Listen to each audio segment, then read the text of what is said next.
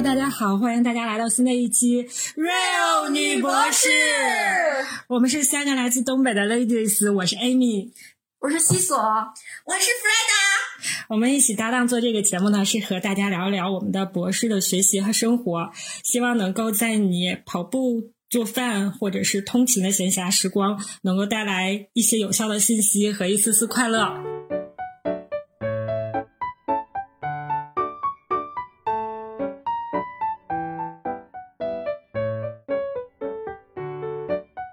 带着我的问题又来了，又是一个我的一个朋友的困惑。对，我的一个朋友，不是我啊，是我的一个朋友。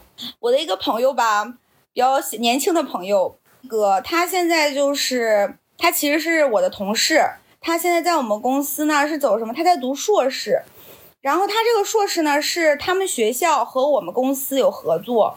把他就是就是他虽然是他们学校的硕士，但是他是呃读硕士的这两年完全是在我们公司，在我们公司是实习生，就一直在我们公司工作。然后他的课题呢，可能也就是我们公司做的一些内容。然后我们公司的一些主任级别的人是他的导师，然后带着他做实验，呃，或者是给他想课题，呃，但是他在学校那边还有一个导师。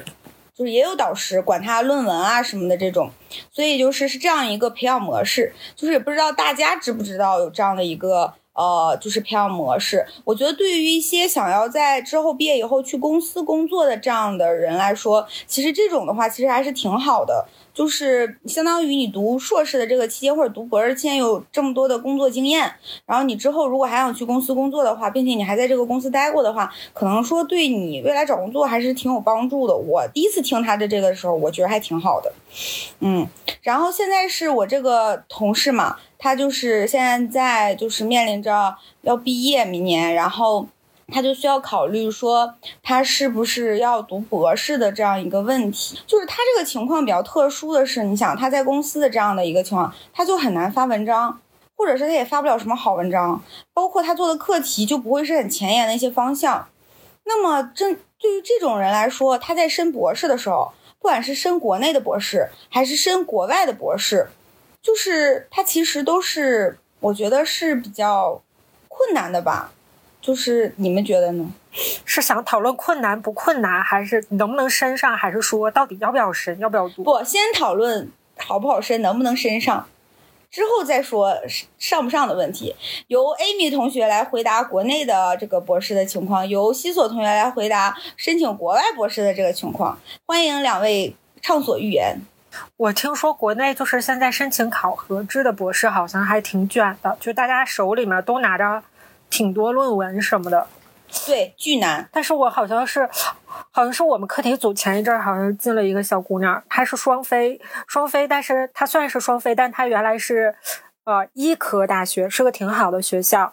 就这个孩子，我看了她写的文章，我觉得写的也挺好。但是她本身在申的时候她没有文章，本来是想要在赶这个申请考核之前有一个文章，但也没出来，所以她就应该是等于收门没有文章，应该是手里没有文章。然后他也升上了，所以我说，我觉得好像情况也都有，就是因为我可能再早两年的时候，我记得我那些师弟师妹，就是你要不是双非，你手里面就简直都有个一两篇一区，就老恐怖了都，一座或者是二座，一座是导师这种。所以说，如果要说深的话，我觉得。就是真的也不好说，就是你不知道你的这个机遇在不在，就这个时候就得请一些老师什么的给算一卦，就是你也不好说。那这个东西就是现在国内申博士的话，他需要那个就是提前跟老师联系吗？那种还是啊，肯定要哈。我问的是，就是比如说他需要他是需要别人推荐吗？还是你直接跟老师联系就行啊？我觉得就是分情况。我觉得就比如说像我遇到的情况的话，就都是你可能自己直接去联系就可以。因为总的来说，生化环材它卷就卷在他老师也有很多，一般一个学校里面都有一个挺大的化学学院、化工学院之类的，就他老师也多，所以他能够招收的名额也多。就相对来说，相对来说，要比那些就我听说啊，但咱也不知道是不是真的，要比那些纯社科类的那种，他导师就很少，竞争就巨激烈，然后就很多暗箱操作的那种，好像好很多。就是你可能直接就去。直接联系就可以。就是我会觉得，如果他要是真的非常想读的话，我觉得是没有文章的话，你也可以去试一试。但我不太知道，就是因为我觉得我了解的东西还比较少，我不知道他就是那边北上广一些，就是更 top 一些的学校是个啥情况。就是在这种赤手空拳去的话，机会概率大不大？但我觉得是这样的，如果你真的很想去的话，我觉得你就别放弃这个机会，因为这个事儿就是很难说，就有点像咱们找工作一样。就你理论上你觉得好像都不行了，就你已经被一些很弱的学校拒绝了，结果你没想到一个很更牛的一个学校就答应了，我就觉得跟找工作差不多，可以就如果你真的想读的话，可以去试一下。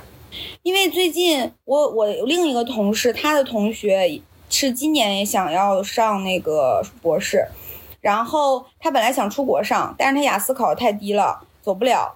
就只能看看能不能在国内找，然后我同事就问我能不能帮他推荐，我说我可以帮你推荐，可是我只能推荐，我说我只能推荐化学学科，但他是学生物的嘛，然后我说那我就没法推荐我这边，我说我不认识，然后我就问了那个谁，就是咱们在国外的那个小伙伴，然后我问他，就在杭州，那个，然后他说他说他说不行，他说他没那权，他说名额巨紧。他说他根本就没有办法帮忙推荐，他说就是他说的根本不算，他说名额超级紧张，然后还问了上海的那个中科院的一个所，然后也问了，然后说基本没戏，说那个名额非常紧张不说，而且不可能要双非的学生，这就是地域差异呀。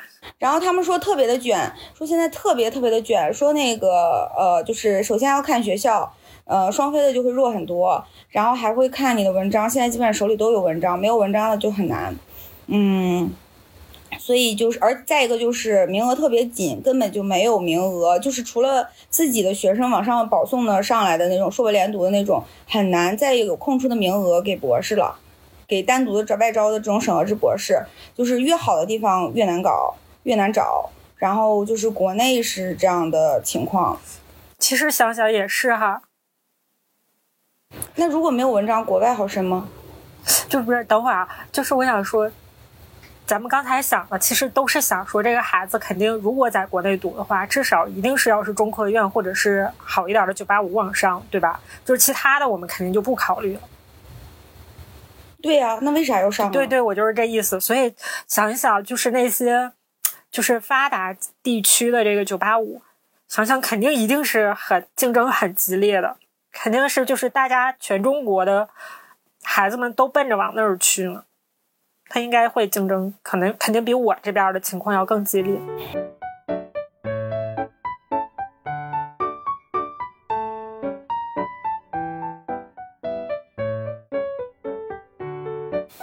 那国外呢？没有文章啊？国外这个就不好说，得看这个老板。就是这边博士是什么样呢？是这个老板如果想招一个博士，如果想招一个博士的话，他需要把博士。这四年的钱，就是包括到毕业的这些钱，他都要先准备好。他如果没有这个钱的话，他没有办法招一个博士。如果他有这个钱，他想招一个博士的话，他也会希望从他原来，就比如说我现在的老板，他手里有一个，手里有一个硕士毕业，你知道硕士他毕业的时候发的 AFM，然后这个老板特别想留他，但是因为自己没有钱，所以他没有办法招这个博士。如果这个老板一旦拿到钱，肯定首先问一下这个学生，他回现在回国工作了嘛？首先会会问一下这个学生，他想不想来读博士？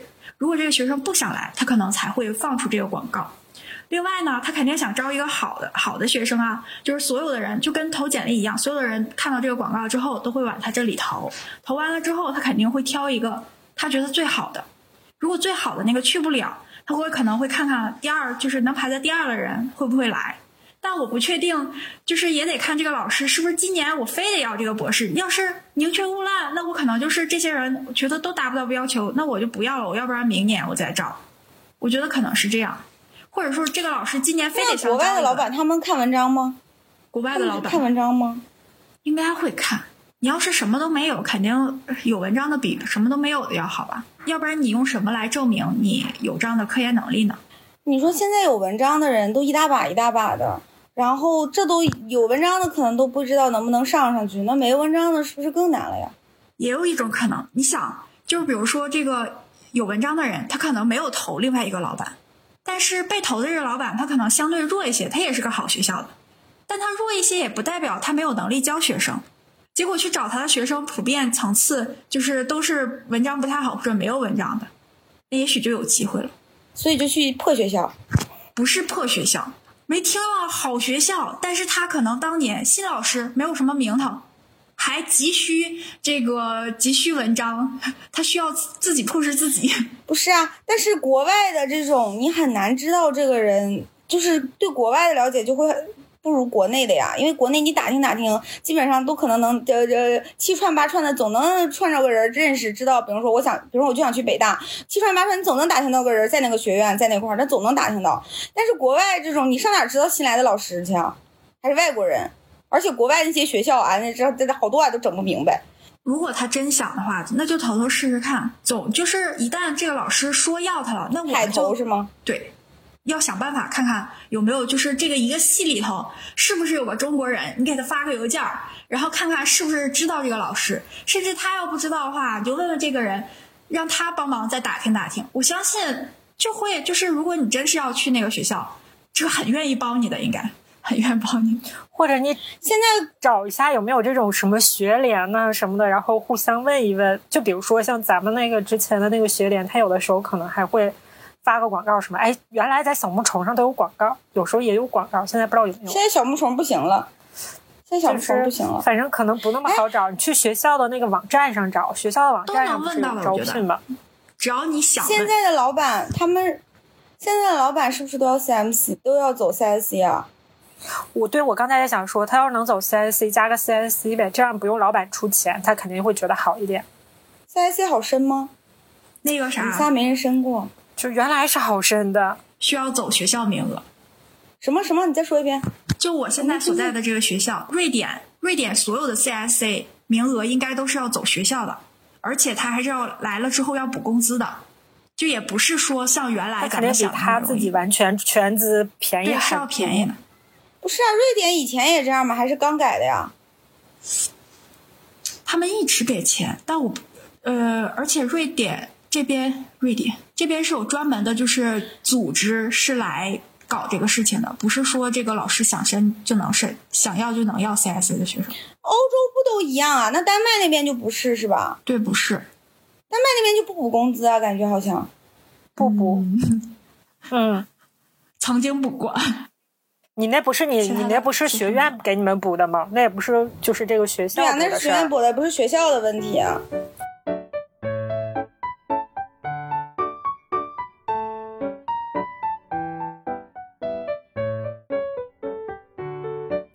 好了，OK，下一个话题，下一个问题就是你们觉得在国内读好还是在国外读好？去国内读还是在国内国外读？哎，我们刚才怎么说来着？他是有一个大概的职业规划的，是吧？是的，他不想进高校，他去读博士只是为了让自己的呃，就是就是就是学历高一些。他并不想去学校，他不想搞学术，也不想进高校，然后也不想做科研，不想做研发。呃，做不做研发不一定，但是不想搞科研，肯定是不去学校的。我的问题太难了，他们臣妾做不到啊，是不太做得到。他最后想还想在国内工作吧，也没有说想留在国外，也不一定。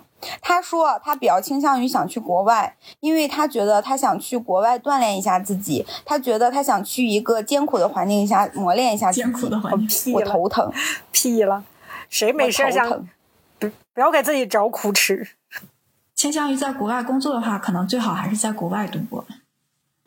不不不，他不，他最终一定是要回国的，因为他们家呃，他肯定是要回来。我推荐出国读。给你呃，请给出你的理由。因为就是我感觉啊，就想想就是国内和国外，国内有一个什么样的优势呢？就是国内的这个有的时候这个。它倒不是绝对优势啊，但有的时候就是你站的这个圈子，它也有一定的作用。就比如说你的导师是谁啊，然后怎么怎么样啊，大概懂吧这个意思。那你现在又不要进高校，那所以说这个圈子对于你来说，它的这个作用就会减弱很多，不是说完全没有，但减弱很多。这个时候何不出去，就是你就当看看是就是另一番景色，就是另外的一个环境，然后你去生活一下，去锻炼一下，就到但不是为了去吃苦，不是为了去那个受虐，就是换一个环境。然后我觉得可能。会有一些激发自己一些新的灵感，不一定完全能激发出来啊。像我觉得我并没有激发出来什么新的灵感，我不是指科研上新的灵感，就是可能在其他的方面我也并没有激发出很多。但我觉得有的人可能是可以的，就是你不莫不如就出去看一看。而且还会有说他博士期间是不是想特别累呢？他要是想想比较轻松或者想比较累，对于读博的这个区域性的选择也是有要求的。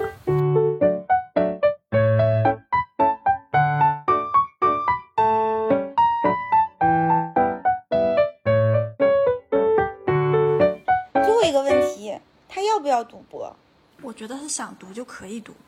我还想发财呢，所以我们都不拦着你啊。我们觉得你可以发财，就是因为我现在没有想到太多的就是他去读这个东西的弊端。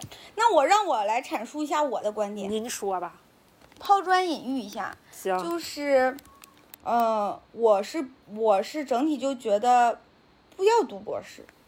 哎，我为什么总劝人不读博士？这样显得我会不会又被他们骂呀？对，就这女的，她自己读，读的贼好，完了借助博士找了个贼好的工作。别人不读，完了之后说你们不要读了，你们别读了。就是我是觉得说，嗯，其实他如果不想不想不想进高校，然后他之后可能还想从事公司的这种，呃，而且也有可能极大有可能是从事我们这个行业的话。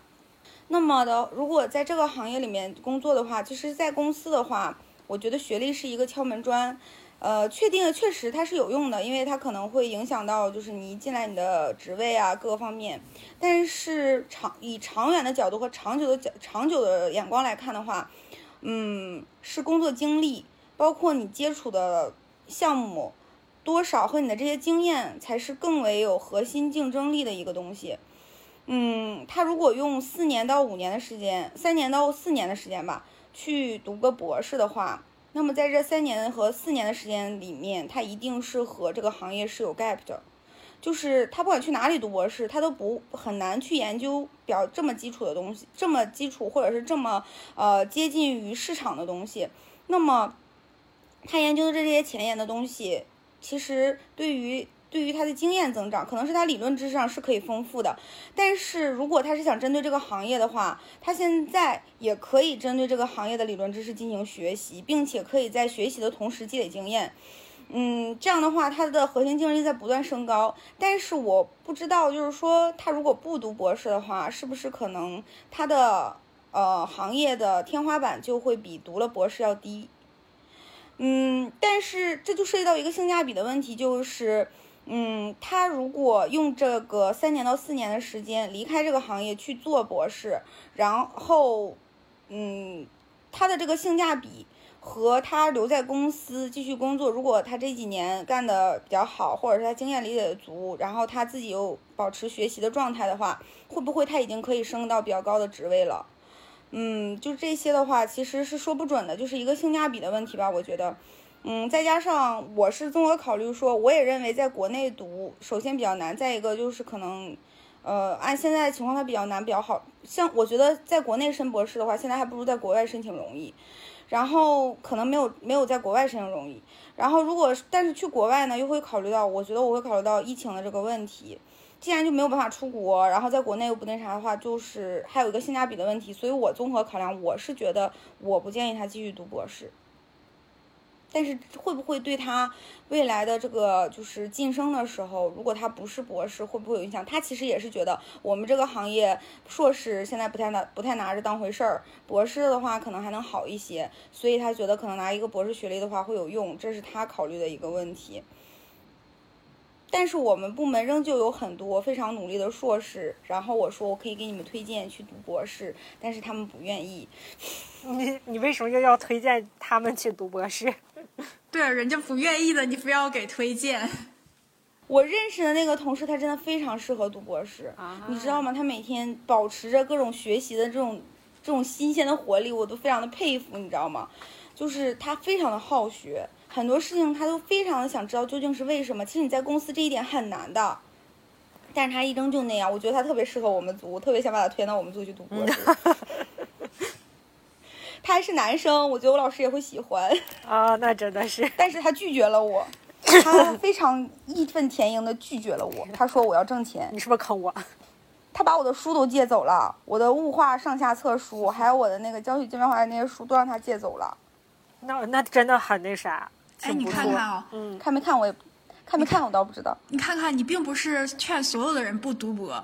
你是有针对性的，你看这个人，你觉得他特别特别适合，然后你非得要劝人家去读博，然后人家不去，然后我也没非得啦，我就是提了提了个建议。你看，呃，但是在你心底里还是觉得他很适合读博了。然后这个人吧，嗯，这个这个是个女，另外一个是个女生吗？就是现在问这个，对，但是什么原因？你告诉他不要读博。你刚才还一开始的时候说说不是基于他的能力或者怎么其他的这些考量，然后你就是认为他不适合读博。他没有对知识的求知欲，他只是想要博士的学历。对呀，那人家只是想要个学历嘛，那人家可以要。但你觉得博士是能轻松读下来的吗？嗯，取决于去什么地方吧。我觉得在哪里都会痛苦，只不过就是痛苦的事情不一样。但是他如果想要这个学历，他就应该知道这个事情他没有那么的容易。要那么多容易的话，他不知道，他不知道，那是个他那小孩知道啥呀？他知道他想要个博士学历就可以了，他就得坚持下去为这个目标。我就觉得我特别不会引导一个，就是我特别会给那种目标好像比较明确，然后他略微有一丢丢。他只希望大家给他鼓鼓劲儿的这种人，我只适合干这种事儿。就是对于这种他自己好像对，就是前途也并不是非常明朗的这种人，我也并不知道该如何去引导他找到他最适合的这个东西。就比如说像这个女孩儿，就是我们可能说，就她已经可能已经很优秀了，但是又没有足足够，就是在做科研的这个方面呢，就求知欲这个方面上呢，又没有说怎么说呢，就是特别的。说也不能用出类拔萃这词儿，正啥说？对他，正常人他在硕士阶段，他经历过一段时间的科研训练，他就会知道自己觉不觉得这件事情痛苦，自己觉不觉得难受。但是他在我们公司，他和在学校的科研训练是不一样的。他而且他在我们公司，他作为实习生，他每天就是在不停的工作，他不需要脑子，他只需要体力。但是博士需要的是脑子，而不是体力。啊，需要体力了，就是就是他更需要的是你的脑子，但是他没有培训过这种脑子，但他跟我说了一个，也是我跟你说，我这些都是他给我呃那个那个展的世面，你知道吗？他们说国，他说国外也有那种，呃和企业合作的那种博士，我感觉是他在这个学校有，他也他对他说有这种，然后他说要不然他上这种，然后我说嗯。那你问问我说你认识上这种博士的上这种的博士吗？他说认识一个。我说那你问问他啊，牛逼！是，但是他也，但是我提出了那个性价比的那件事情，他说他也想再想一想，就是这个性价比的问题。然后再一个，他说在他他他想去国外，他想读博士，是他觉得他想要这个学历。他想去国外，是因为他想去国外磨练一下自己。挺好，我觉得这种孩子就应该鼓励呀。有理想，有目标，有追求。嗯，嗯，可能吧。嗯，就是，总之好像也并没有那么大的坏处，因为可能就是像你刚才说的，他在公司里面，他的这个就是人呢，好像没有那么容易改变。就是说，你一下子就把他引上道了。就比如说他，你像说他现在在公司里面做了很多东西。因为他反正也小嘛，才读硕士，硕士也还没毕业呢，他可能就也不是那种明显的能有贼多想法的那种天赋异禀，在这个方面天赋异禀的那种小孩儿，所以他可能就是更多是在就是大家安排的工作，然后他尽量去把它完成好这种。那可能就是你想把他领上你说的那条，就是在这方面，然后他自己特别钻研，然后在这个方面积累了特别。呃，突出的那种成绩，然后要远好于去，呃，读博士积累的那种成绩，也未必能实现。就是那都是一个理想状态，他也未必会积累出来那么多的东西。然后，可能你去读博士呢，就是有可能也没有那么那么的好，就是说一下你能获得多少多少的东西。但是总之来说，这两个一评一比较吧，也没有哪个特别好，哪个特别不好，就是。你并看不出来说他在哪一条路上走，就是一定会呃扶摇直上。所以说，也许你你可真牛啊！真会端水。最后你一总结都是这样的，都是这样的。你可真因为我觉得好像是我岁数大了，再加上我可能就是这种性格的人。就是我是你你不觉得吗？是吧？他也并不是那种，就像你说的那种。我觉得可能你行，但他也不一定不一定不行。我觉得你很少，嗯，我很少从你嘴里说出来，你就这么做吧，不要换另外一个，就很少哎。我觉得不存在。你很少会给一个明确的，就你很少会说就干这一件事情，就是就选这个。我觉得，我觉得一个人可以，就是一个人对自己可以这样。就比如说，我就要做这个了，我不要做别的了，我就想做这件事情。因为人就是最终你肯定只能选择一样。我觉得人是可以的，就是非常坚定的，就是你不去想那一件什么什么样，我就觉得做这个好，我就要做这个。就是人自己可以这么自己想别人，但是我在给别人意见的时候，我觉得我很难看出来，就是某一条就是贼锃光瓦亮，就是一定一帆风顺，就这一百分之百成。就我看别人的时候看不出来，嗯。我给别人意见的时候，我会给一个我觉得的答案，就是我会起码有百分之五十的时候，我会给一个准确的答案。就是我不是说哪个都好，当然我也会有觉得，我觉得两个都差不多，你可以随便选。嗯。但是我一般会给出一个建议，就我会给出一个结果，然后但是我说这是我的结果，不代表是你的，就是你还要自己考。但是这是我的建议，因为你问我了，我分析完了，我给出的是这样结果，你可以再去问问别人，看他们给你什么样的结果，你再综合去评估你的决定。我说，但是，但我一般会给，我会有给出结果的时候，但我从来好像没有，我在我的印象里，你好像很少，啊，几乎没有你给出结果的时候。嗯，因为我觉得是，就是基于对方的这个人，因为这个结果一定是基于对方这个人。但我看这个人的时候，我看不出来就是那么明朗，我感觉我特别像个算命。对我并看不出来一个，他就比如说，你是不是不想负责任？怎么说呢？就是我不希望就是。我肯定是有那种不想误导他的这种，就是在，因为我觉得我有时候会觉得我的这个东西看东西肯定是有一定局限的，就是你看看，对我会怕同志们，嗯，你们看看，听众朋友你们看看，这就是年龄的影响。你看多吃了几年盐，做人就比较圆滑。你看看像我少吃了几年盐，我就比较耿直。他这种老油条，你看看就是这样，就是你你这。那你觉得我说的有没有一点道理呢？就是说分析他这个孩子，一个道理到哪儿都能用。你左右端的这种，他没有办法没有道理。你左右都端了，他上哪儿会没道理去？不是，我就是想说，我是在想说，但我最后的结果是在这种情况下，如果他想读的话，我觉得是可以去读的。这个其实是我是我的结论，就是我就不会说再往回，就比如说像你说，在这种情况下，你还是觉得可能，呃。没有必要去读了，就是工作更那个什么，就是积累一些经验。但是在我看来，我并不确定他一定能积累出我们想要的那个经验。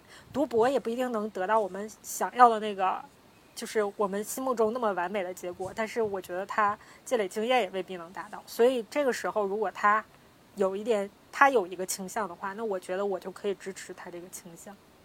我是这个结论。OK，嗯哼，OK，我的问题问完了。他要是真读博的话，他就得坚持下来，他不能不能拜托而废呀。哦，我觉得他应该会坚持下，应该不会不至于半途而废吧。但是我不知道在这个过程中他会被，但我不知道在这个过程中他会被捶打成什么样子，会不会失去了他本来的面貌？在公司难道不会被捶打吗？